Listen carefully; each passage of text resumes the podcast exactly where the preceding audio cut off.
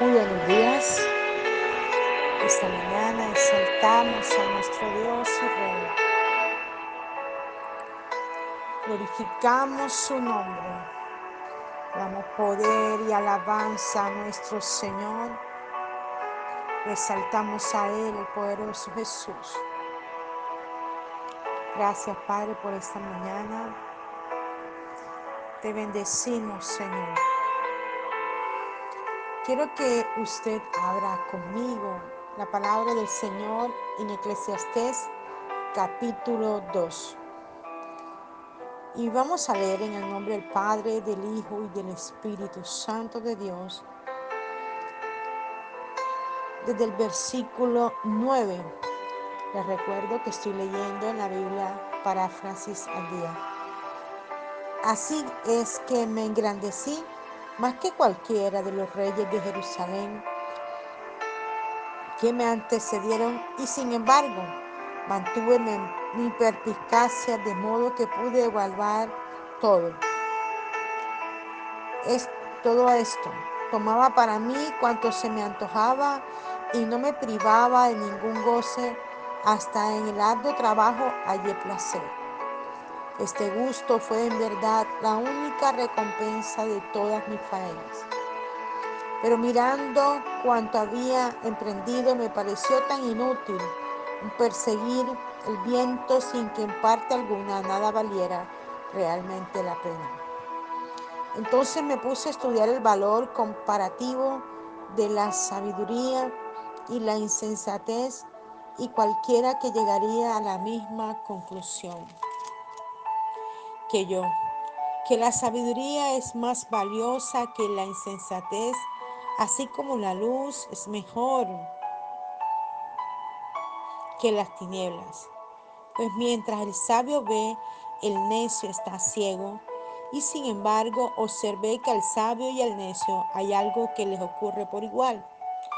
Igual que el necio moriré, yo también. Entonces, ¿de qué vale toda sabiduría? Así reconocí que aún la sabiduría es vana, pues tanto el sabio como el necio mueren, y en lo porvenir ambos habrán quedado sepultados en el olvido. Así es que ahora detesto la vida, pues tan irracional, todo es insensatez, un perseguir del viento, y esto es lo repugnante que tengo yo, que dejar a otros el fruto de mi ardua labor ¿Y quién podrá decir si mi hijo va a ser sabio o necio?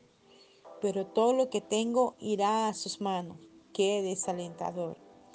Desesperado abandoné entonces el trabajo arduo como respuesta a mi búsqueda de satisfacción.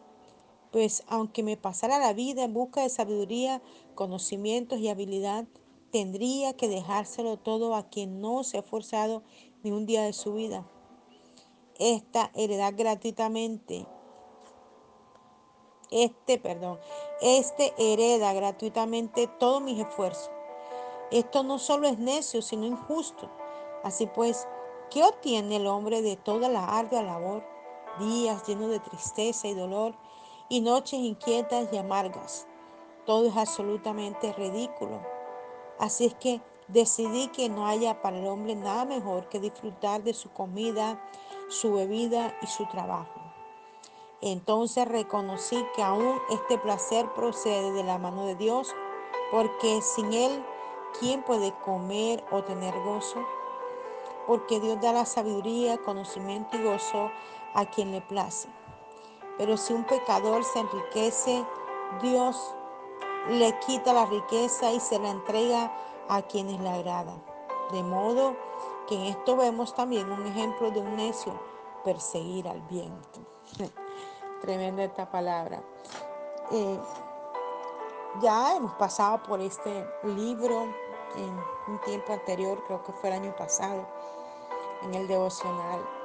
Y a mí me impactaba muchísimo ver que Salmón fue un hombre tan sabio, tan inteligente, un hombre que Dios usó de una manera tan, pero tan impresionante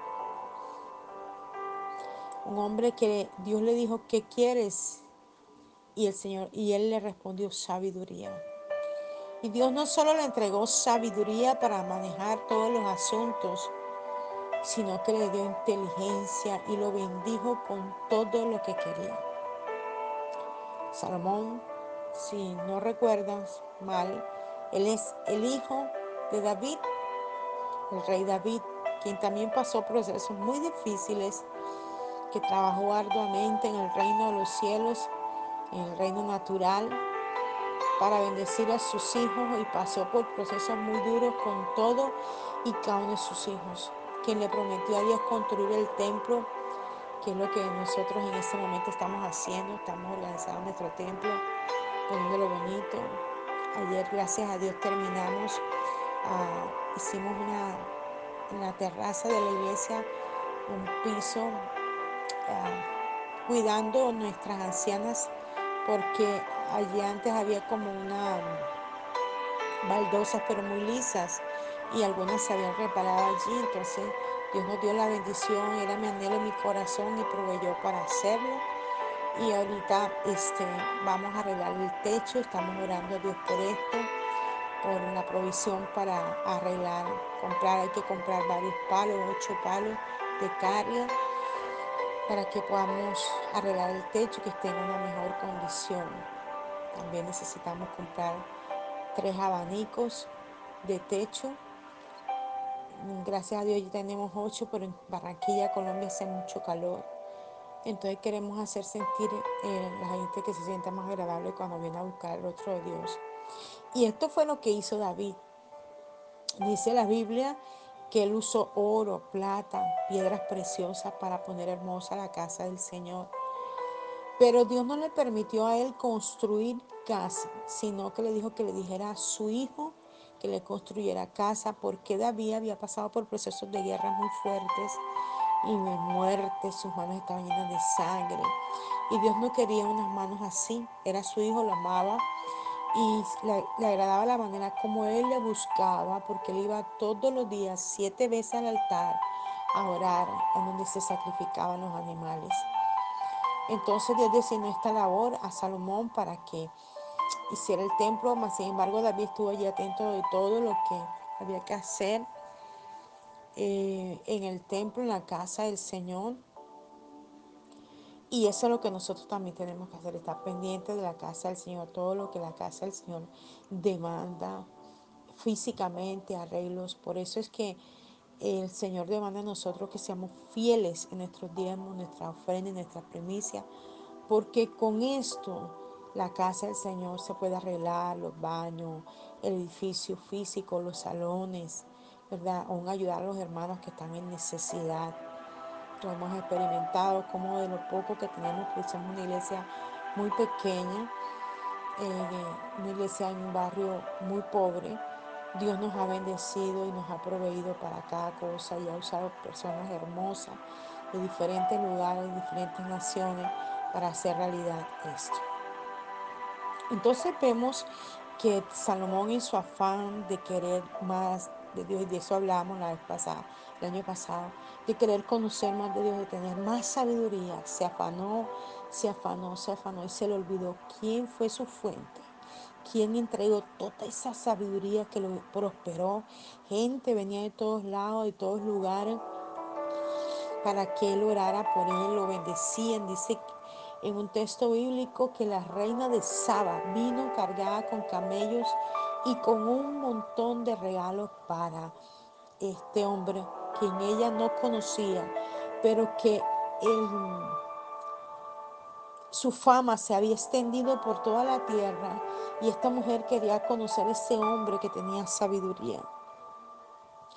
Sam, eh, Salomón por un momento se apartó de la presencia de Dios y comenzó a buscar las cosas que él ya tenía y que ya Dios le había entregado en otras cosas. Por eso vemos la escritura en Eclesiastés, ¿verdad? Iniciamos por el versículo 9, dice, así es que me engrandecí más que cualquiera de los reyes de Jerusalén que me antecedieron y sin embargo mantuve mi perpicacia de modo que pude evaluar todo esto. O sea, mira, mira tan tremendo como dice, así que me engrandecí. En, en, aquí en la Reina Valera 1960, este mismo versículo dice igual, dice, y fui engrandecido y aumentado más que todos los que fueron antes de mí en Jerusalén. A más de esto conservé conmigo mi sabiduría. O sea, Dios lo exaltó, Dios lo levantó, Dios lo puso en alto, Dios le, le llevó a tener cosas que nunca había tenido. Si podremos poner un ejemplo como para que me entiendan un poquito mejor, poniéndolo en este tiempo, alguien que de pronto vive muy paupérrimamente, muy pobremente, ni siquiera sus zapatos de pronto están rotos, solamente tiene una o dos mudas de ropa. Su cama es una cama vieja donde solamente tiene tres o cuatro tablas. Su colchón realmente no es un colchón, sino cartones y sábanas viejas. Y, y, y aún así él duerme en ese lugar y es el que, el que de pronto pueda vivir un poquito mejor, porque hay gente que le toca vivir bajo los puentes, le toca vivir bajo lugares peligrosos, porque no tiene donde vivir. Yo he visto gente dormir en las orillas de la calle, dentro de una carreta, es una cosa impresionante. Y esa persona la saca Dios de ahí. Yo he visto gente que ha sido liberada de la droga, ha sido liberada de la calle y vienen al Señor eh, con eh, gente que ha sido apuñalada. Yo he escuchado testimonios de gente que ha recibido 30 puñaladas, 15 puñaladas, un balazo, eh, a la orilla de la muerte por atracar a alguien, por robar a alguien. Y mm, Dios los saca de ahí, los resucita, los libera, los sana. He visto ser gente ser homosexuales y ser librados del homosexualismo y venir a una vida nueva en el Señor. Y comienza Dios a bendecirlos, a prosperarlos, a sanarlos, a restaurarlos. Y comienza a cambiar su vida. Y ya de esos zapatos rotos ya tiene muchos zapatos. De esas dos muditas de ropa que estaban todas raídas, ya viste diferente. Ya tiene una cama nueva con un colchón. Ya tiene un vaso de, tomar, plato donde comer, una casa donde vivir mejor. Y comienza Dios a transformar su vida. Tiene un empleo, tiene una esposa, tiene unos hijos. Yo he escuchado testimonios bastante fuertes, pero comienzan a engrandecerse, porque es que Dios los engrandece, los levanta, los pone en la posición que desde el principio Él nos dio de bendición. Y comienza la gente a alejarse de Dios y a meterse en cosas terribles. Yo tengo un testimonio muy cercano que lo viví hace como 20 años de una niña que estaba en silla de ruedas y creo que este testimonio se los he contado en otra ocasión en una silla de ruedas los médicos dijeron no volverá a caminar nunca más. La L4 y la L5, la columna totalmente vuelva, vuelta a polvo. Yo la conocí en esa silla de ruedas. Yo fui a arrendar un apartamento, ella me lo arrendó. Y al tercer día que mis pastores fueron a orar, ella pidió que oraran por ella. Y ese día fue libre de todas las prácticas de brujería que ella y toda su familia por muchos años hicieron. Y ese día ella se levantó de la silla de ruedas y caminó eh, después que ya oramos por ella y todo eso, el pastor la llevó a la iglesia que era muy bastante distante y ella caminó del lugar de su casa hasta, hasta una calle principal con todos nosotros y la calle, la gente salía de golpe porque la conocían, sabían quién era ella y yo ahora la estaban viendo caminar.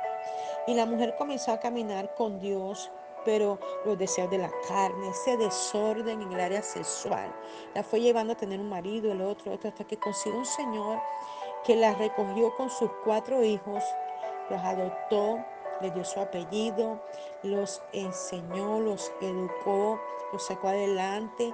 A ella la llevó a vivir al norte, le compró un apartamento, la llevó a vivir bien. Era una mujer muy inteligente, le gustaban los negocios y comenzó a salir adelante con los negocios y ya comenzó a ver que su esposo ya era un viejo, porque ciertamente éramos mucho mayor que ella.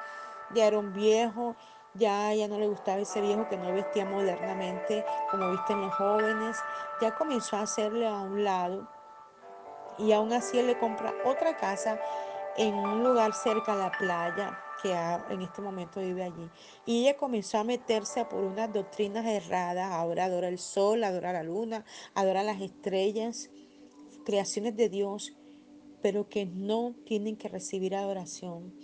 Entonces no va viendo cómo la gente se va apartando de Dios, buscando cosas, creyendo buscar a Dios, y se los olvida del principio donde Dios los conoció, en donde Dios los trajo, en donde Dios los hizo para la gloria de su nombre. Entonces, vemos, ¿verdad? Dice él, tomaba para mí cuanto se me antojaba y no me privaba de ningún goce. Hasta la, en el arduo trabajo hallé placer. Este gusto me fue en verdad la única recompensa de todas mis faenas. Y yo cuando leí este texto recordaba una noticia que vi ayer de un hombre de otro país, de otra nación, que es político y está demandado y se le han descubierto miles y miles de cosas. Entonces mostraban sus fotos, mostraban todas las cosas que este hombre ha hecho en Dubái, disfrutando de vivir en Dubái, sus hijos viven allá. Él vive, él es de otra nación, pero él tiene casa allá, todos sus hijos tienen carro último modelo marcas. Yo vi carros que en mi vida nunca había visto, lujosos, los mejores relojes. Y no quiere decir que Dios no quiere que nosotros tengamos una buena casa, o un buen carro, un buen reloj, una buena ropa, unos buenos zapatos, un buen perfume. No. Lo que le quiero decir es que nada de eso nos puede apartar de Dios porque Él es el dueño del oro y la plata. Este hombre está demandado y debe a la nación. Se le ha descubierto que se le ha robado a la nación más de 28 mil millones de pesos. Entonces, este, ¿qué hace una persona trabajando, trabajando y levantando cosas en el mal, porque es en el mal, no usan las cosas bien, su profesionalismo, lo que tienen para Dios, rindiéndose a Dios para que sea Dios quien les abra las puertas y le dé todo lo que necesitan, sino que siempre están pensando y maquinando cómo hacerle el mal a otro, cómo prosperar, cómo ser rico, cómo ser millonario, cómo tener todo, quitándole a otros lo que a otros les pertenece. Y está a punto de caer preso. ¿Verdad? Entonces, dice la palabra del Señor, pero mirando cuánto había emprendido, me pareció tan inútil un perseguir el viento sin que en parte alguna nada valía realmente la pena. Entonces me puse a estudiar el valor comparativo de la sabiduría y la insensatez y cualquiera llegaría a la misma conclusión que yo, que la sabiduría es más valiosa que la insensatez así como la luz es mejor que las tinieblas, pues mientras el sabio ve, el necio está ciego, y sin embargo observé que el sabio y el necio hay algo que les ocurre por igual. Igual que el necio, moriré yo también. Entonces, ¿de qué vale toda la sabiduría? Impresiona mucho esto porque vi cómo Salomón por todo su tiempo que fue rey, quiso experimentar de todas las formas, con mujeres, con fiestas, comprando cosas, teniendo criado, teniendo plantas, porque aprendió a, hacer jardines hermosísimos y haciendo de todo. Y hallaba placer, le gustaba hacer todo eso, pero al final no lo llenaba nada. Y es que no lo llenaba nada porque él dejó su altar, lo que él aprendió de su padre. Su padre, a pesar de que estaba en la guerra y haciendo todo, él entraba siete veces al altar de Dios y esto fue lo que Salmo dejó de hacer. Y es lo que tú y yo no podemos dejar de hacer. Dios nos ha dado promesa y Él no es hombre para mentir, ni hijo de hombre para arrepentirse. Él ha dicho y Él lo cumplirá. No sé cuáles son sus promesas sobre ti. No sé si estás pidiendo un esposo, unos hijos, un negocio, una empresa. Eh, que puedas recibir una heredad, una finca, una casa, un carro, no sé. Lo que sí te puedo decir es que Dios es el dueño de todo eso y Él te lo quiere entregar. Él quiere ponerte en, en alto. Él quiere posicionarnos, no solo físicamente, sino espiritualmente, que lleguemos a ser unos ministros de poder, de unción, de gloria. Él quiere darnos fama y reconocimiento, pero siempre estando en su presencia y nunca apartarnos. Que nada llene la comunión que podemos tener con Dios, que nada reemplace esto y que podamos mantenernos en la presencia del Señor. Entonces para él perdió el valor y le pareció igual. Si soy sabio es igual que el insensato porque también me voy a morir. Claro que todos nos vamos a morir. Pero Dios quiere que en esta tierra cumplamos el propósito de Dios. Sigue diciendo la palabra del Señor. Y esto es repugnante, que tenga yo que dejar a otros el fruto de mi ardua labor. ¿Y quién podrá decir si mi hijo va a ser sabio o necio? Pero todo lo que tengo que tengo irá a sus manos. Qué desalentador. O sea, él después de que hizo tanto, tanto, tanto, tanto, se dio cuenta de algo. Que a la final todo lo que está construyendo, un día él se va a morir y tiene que dejárselo a alguien en este caso, sus hijos. Quizás él vio un mal ejemplo en sus hijos y que sus hijos no seguían lo que él hacía. Y quizás a ti como padre te ha pasado. Que tú sueñas que tus hijos sean una cosa y la otra, más sin embargo tus hijos no siguen lo que tú estás haciendo. Si eres una mujer de altar, de oración, de busca, un hombre que se esfuerza, que trabaja, sale todos los días, que construye una casa. Yo he visto gente que después de que hace todo, los hijos se lo quitan y los meten en un ancianato. Veía el, el ejemplo de Oscar de la Renta en estos días que estudiaba su historia. Oscar de la Renta, uno de los modistas más famosos en, en, a nivel mundial, amasó una fortuna, nunca tuvo familia y recogió a un africano en la calle que había sido abandonado, un niño como de tres años, y lo crió pero fue tan tremenda la manera como este muchacho quiso competir con su padre, porque le aprendió todo lo que vio en su padre. Pero luego, en vez de recibir la heredad y esperar el tiempo de él, porque todo tiene su tiempo y su hora, dice la escritura debajo del cielo, y no quiso esperar el tiempo de él, sino quiso fue competir hacia su papá, para ser mejor que su padre. Pero se le olvidó todo lo que pesaba el apellido Oscar de la Renta y entonces quiso hacer lo mismo y su papá se dolió tanto, tanto de ver las actitudes tan negativas de su hijo que prefirió, antes de morir, cambiar su testamento y dejarle su testamento a otras personas. Instituciones que necesitaban dinero, gente que necesitaba. Y viene a mi memoria otra cosa que yo vi en estos días de un hombre muy simpático, él y todo, con muchísimo dinero claro, no es cristiano, pero este hombre ha amasado una fortuna. ¿Y sabe qué ha hecho? Compró una casa inmensa, grande, hermosa y tiene todo tipo de animal, como eh, 30 perros, no sé cuántos gatos, tiene burro, tiene paloma, tiene de todo tipo de animal en esa casa y con ellos habita allí. Y usted viera cómo ama esos animales a él. ¿Por qué? Porque el hombre se decepciona. Yo escucho a gente decir, ¿cómo es posible que una mujer no quiera tener un hijo, pero prefiere tener un perro? Es por todo lo que ha pasado en la vida. Que la gente se esfuerza, que la gente saca adelante, sufre, trabaja y luego los hijos se portan mal. Y luego viene un esposo, yo he visto, yo vi el testimonio de una mujer que el, la mujer fue la que construyó su empresa, construyó una ingeniera, una mujer muy inteligente, gran amiga mía, que Dios me permitió conocerla en unos procesos difíciles de cada proceso Dios le fue sacando. Y hoy por hoy esta mujer, no sé si ya vive en Israel, pero sus dos hijos este, son de la, de la mm, Armada de Israel. Ese era su sueño y lo logró sola. Porque cuando los niños eran pequeños, el esposo le dejó por la persona que trabajaba con ellos en casa, le robó la empresa, le quitó la casa, le quitó el carro, la dejó en la calle y ella fue a vivir a un cuarto en la casa de sus padres. Y en esa condición fue que la conocí. Luego Dios otra vez la levantó, entonces metió un hermano, el hermano, también le hizo lo mismo. Y bueno, ha ido, ha ido yendo, ha ido yendo, pero gracias a Dios ya ha logrado levantar de nuevo su empresa y sus hijos. Como les dije, están en Israel, en el servicio militar en Israel y se quedaron allí sirviendo a la patria. No es su nación Colombia, sino en Israel. Entonces vemos, ¿verdad? Cómo el dolor del hombre lo va llevando a situaciones que dice, pero ¿para qué trabajo tanto? ¿Verdad? Gente que, que hasta los amigos le han robado, les ayudan, ayudan a muchas personas y los amigos le dan en la espalda. Esto es tremendo.